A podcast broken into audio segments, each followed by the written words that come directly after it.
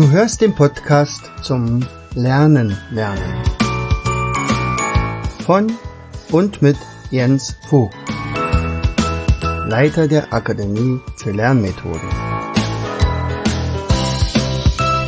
Bring dein Hirn zum Leuchten.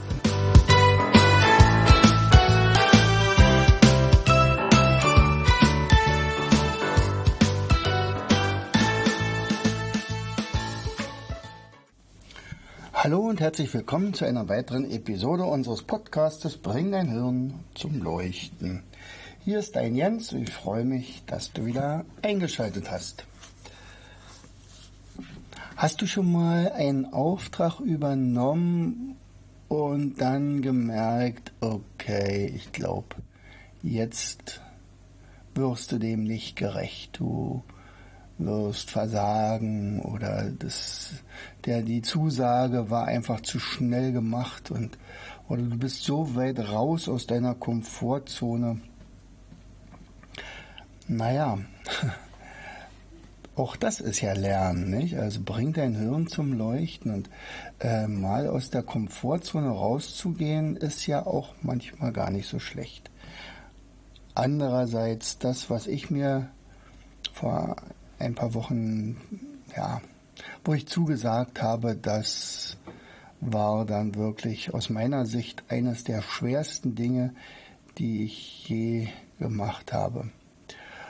Unser, ich hatte das glaube ich auch mal erwähnt schon, unser Walter, ähm, der begnadete Zeichner unserer Mindmaps, also Illustrator dieser Mindmaps, äh, war gestorben und äh, er war ja immer noch mein Mitarbeiter und ähm, es war halt ein schlimmer Krebs, der eigentlich schon überwunden schien und dann am Ende doch brutal zurückgeschlagen hatte und dann gestreut und dann, naja, dann weiß man ja eigentlich, wie es ausgeht. Also wir waren jetzt nicht überrascht, also wir waren davon überrascht, dass dass das dann doch so schnell ging. Also er ist ja noch ins Hospiz gekommen, hatte dort ein hübsches Zimmer, seine äh, Lebensgefährtin war bei ihm. Ähm, und es sah eigentlich alles so aus, als wenn äh, das also wenigstens noch ein Jahr gehen, oder sagen wir mal ein halbes Jahr noch gehen könnte. Wir besuchten ihn ja auch nochmal.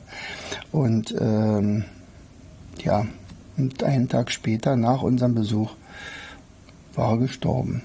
So, das ist alleine schon schwer genug. Also wir haben wirklich getrauert und, und ja, die Woche war ziemlich äh, daneben. Ja, also war, wir hatten natürlich äh, unsere Beschäftigung, aber irgendwie haben wir alle nur funktioniert. Also es war absolute Trauer angesagt. So, und dann ging es nur noch darum, äh, wann wird er beerdigt, da gehen wir natürlich hin. Und dann kamen seine Schwester und seine Lebensgefährtin und die sagten, also du hast so einen schönen Nachruf in deinem Newsletter geschrieben für unseren Walter. Wir möchten, dass du die Trauerrede hältst. Und da habe ich natürlich erstmal geschluckt und gesagt, oh Gott, also ich bin ja selbst so betroffen und, und ich bin, naja, und auch, sagen wir mal, in dem, solchen Sachen auch relativ nah am Wasser gebaut. Ich sagte, du, das kann ich nicht. Also ich kann Rede schreiben vielleicht, ja, aber ich könnte die nicht, nicht halten. Tja, so ist das manchmal, nicht? Mit, äh, die waren aber beide auch so verzweifelt und so in Trauer und, und, und, und wussten nicht ein und aus. Und dann sagt Mensch, so, naja gut, wir, wir verlangen es natürlich nicht von dir, das können wir ja auch gar nicht. Wir können natürlich auch einen neutralen Trauerredner und einen professionellen Trauerredner ähm, engagieren, aber es wäre wirklich auch im Sinne von, von unserem Walter, dass du die Rede hältst. Und na, ich sag, na, ich, ich bitte mir mal ein bisschen Bedenkzeit und ähm, ja, dann habe ich noch Dagi gefragt, also meine Frau, und die schluckte natürlich auch. Er sagte, sie könnte das auf keinen Fall. Und ähm, aber die Direktorin aus ihrer Schule hatte ja auch mal für einen sehr engen Mitarbeiter, also einen, einen Lehrer, der auch vorzeitig gestorben ist, äh, die Trauerrede gehalten. also es würde schon gehen. Sie traut es mir zu. Na gut, also ich habe das also dann doch zugesagt und äh, ja, dann haben wir uns natürlich zusammengesetzt. Ich hatte ja von solchen Sachen so überhaupt gar keine Ahnung. Äh, sicherlich habe ich schon viele Beerdigungen mitgemacht und auch äh, welche, wo ich ja, gesagt habe, schade drum, dass das keine bessere Würdigung des Verstorbenen ist, aber ja, so ist es manchmal nicht. Also es ist ja auch das, was, was die Leute dem, dem Trauerredner an Informationen mitgeben. So, und dann haben wir uns getroffen und dann hatte ich als erstes gesagt, also unser Walter war ja auch so ein, ein ja, sagen wir mal, einer, der einen wunderbaren Humor hatte. Ähm, ist es gewünscht, dass diese Rede die absolute Trauer ähm, beinhalten soll? Oder wollen wir ihn so in Erinnerung behalten, wie er war, also auch mit, mit ein paar kleinen lustigen Geschichten vielleicht sogar. Und äh, da er ja im, in einem Friedwald beerdigt wurde, äh, sagte uns, sagte mir die Angelika, also die Schwester, du, weißt du, im Prinzip könnten wir die Beerdigung gestalten, wie wir wollen. Also die Försterin, die wird die Rede auf keinen Fall halten, also das ist auf jeden Fall klar. Ähm, aber es ist schon so unterschiedlich, äh, sind so unterschiedlich Menschen dort beerdigt worden, inklusive Picknick am Grab und ähm, Singen und ach weiß ich, also alles ist möglich. Und die Rede selber würde in so einer äh, holzgebauten Trauerhalle, äh, also so eine Art ja, Unterstand, wenn man so will, ja, aber ordentlich sehr schön gestaltet, gehalten werden. Okay. Also sie sagten, nein, das wäre schön, wenn auch wirklich ein paar Anekdoten da gebracht werden. Also vielleicht auch, dass man ein bisschen lächelt dabei und, und dass man ihn eben lächelnd in Erinnerung behält.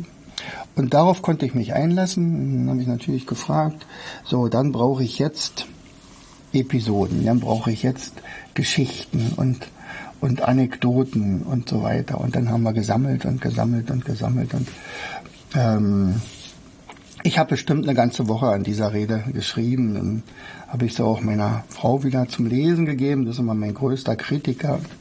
Die hat auch ja, sagt so, das ist eine schöne Rede, also die gefällt ihr. Die hätte das und das noch ein bisschen geändert, da vielleicht einer kam da ein bisschen zu kurz. Äh, da würde, würde sie nochmal nachhaken und so weiter. Und dann habe ich das also auch nochmal äh, gemacht. Und ja, dann zwischendurch habe ich natürlich anderen Leuten auch gesagt, also was demnächst vor mir steht. Also das ist so eine Herausforderung, da hatte ich echt Schiss. Also muss ich echt so sagen. Ähm, und dann sagt, also da gab es ja auch die unterschiedlichsten Empfehlungen, nicht? Also sagt, Mensch, trink dir einen an oder äh, schluck ein paar Tabletten, dass du beruhigt bist oder das habe ich alles alles nicht gemacht und sagte, nee, ich will Herr meiner Sinne sein und äh, und wenn ich dann plötzlich anfangen muss zu weinen, dann ist es halt so. Ja und äh, und dann kam der Tag der Tage, also ich war natürlich eine Stunde früher da, konnte mich also schon ein bisschen an diese ganze Situation noch ein bisschen ähm, gewöhnen und dann kamen die ersten. Ich konnte dann auch gleich ähm, also die Angelika, die mir dann auch sagte, wer wer ist. Es waren immerhin 50 Leute da und, und, und dann konnte ich also immer schon mal äh, mich mit denen nochmal bekannt machen. Ähm, ältere Schwester und Freundin, Ex-Frauen. Äh, der Sohn sowieso, den kannte ich ja schon, aber seine Ziehtochter noch nicht. Und, und so konnte ich also im Vorfeld also schon äh, mal so ein bisschen Kontakt aufnehmen. Und dadurch wurde diese ganze Situation viel äh, lockerer und gelassener. Und ja, also ich konnte, ich hatte eine Idee und dachte, Mensch, ich brauche diese ganze Geschichte wie so einen Rahmen. Ich brauche einen Rahmen dafür. Und, und da wir ja so ein Labyrinth haben, äh, wo wir ja äh, unsere Kräuter gepflanzt haben und sagt, eigentlich ist doch das Leben wie so ein Labyrinth. Man beginnt es also mit dem mit der Geburt, da geht man durch das Tor und dann ist man in Kindheit und dann gibt es eine Wendung. Ja, dann ist man vielleicht Jugendlicher. Bei ihm war die erste Wendung schon mit zehn Jahren, denn er war genau an dem Tag geboren, also am 13. August. Und als er zehn war, da wurde die Mauer gebaut. Und das war natürlich auch ein Einschnitt in seinem Leben. Und, und dann war das also praktisch schon die erste Wendung. Und die zweite Wendung war dann schon als Jugendlicher, was er da alles angestellt hat und, und geschwänzt in der Schule, schlechte Zeugnisse gehabt und und äh, ja, und dann konnte man natürlich auch auf ein paar Geschichten der Freunde eingehen, die auch alle da waren. Also das fand ich toll.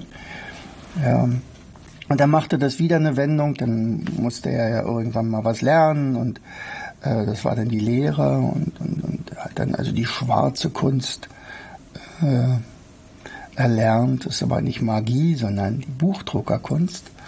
Ähm, er wurde also Buchdrucker, wurde dann auch von einem Verlag übernommen, arbeitete dort lange, ja, also viele, also 17 Jahre sogar so und äh, naja, und so machte das Leben immer wieder eine Wendung. Und wenn man denkt, jetzt geht's geradeaus weiter, da kam plötzlich eine andere Frau in sein Leben und äh, er verließ die erste und ähm, mit ihr auch seinen Sohn, den er dann noch lange Zeit nicht zu sehen bekam oder er wollte ihn nicht sehen.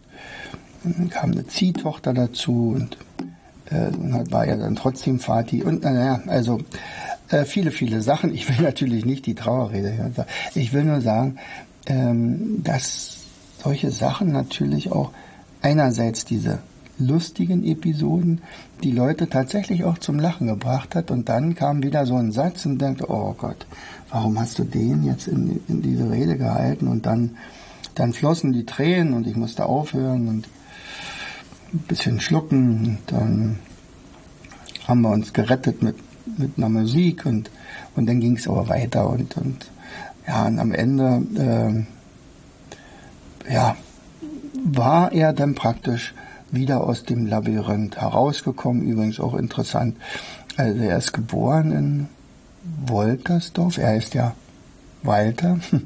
Und in Woltersdorf er geboren. Und das Hospiz war dann am Ende auch in Woltersdorf.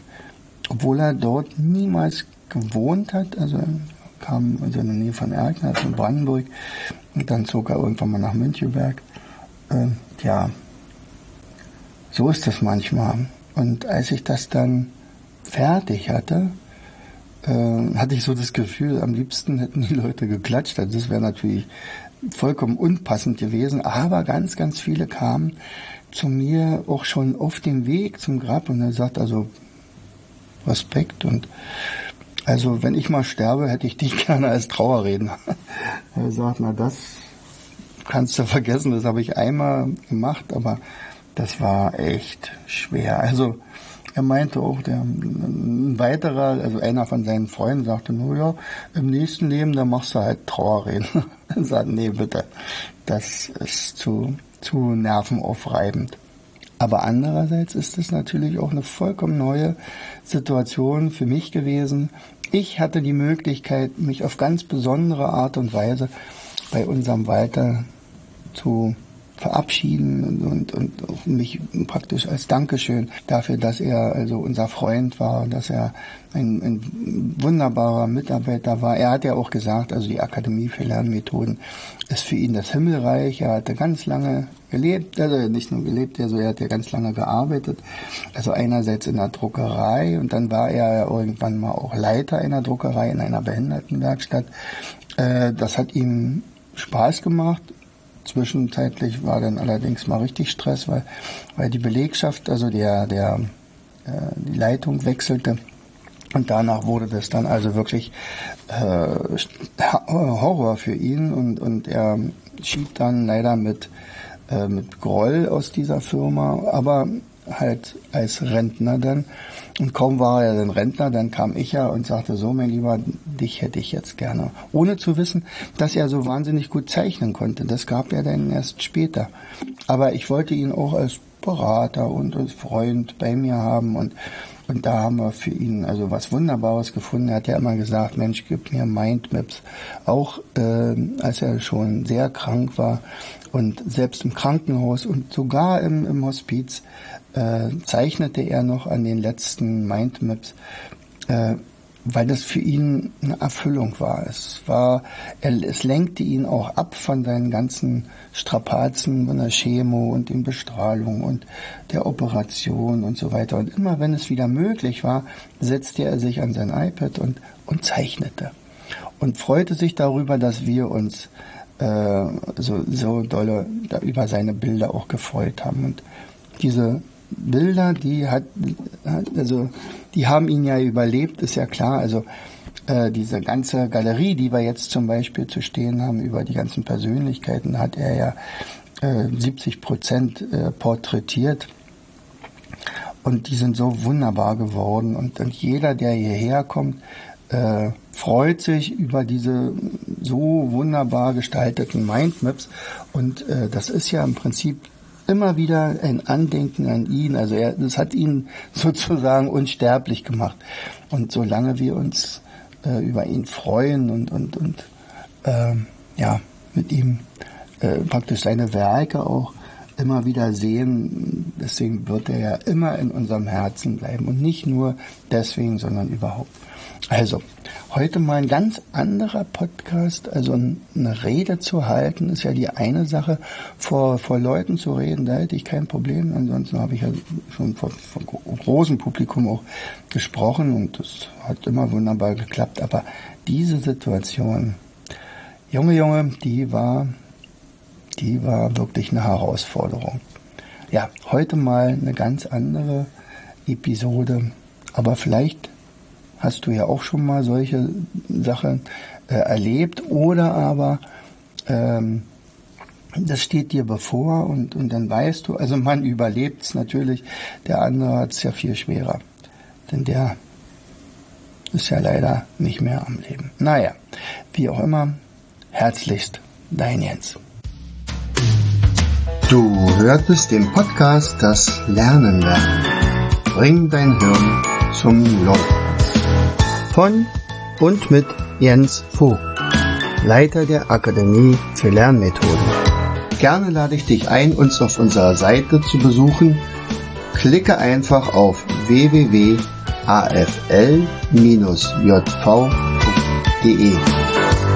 Hier findest du weitere wertvolle Hinweise, die dein Lernen leichter machen. In unserem Shop www.mindmaps-shop.de wirst du viele praxiserprobte Produkte rund ums Lernen finden. Bis zum nächsten Mal. Dein Jens.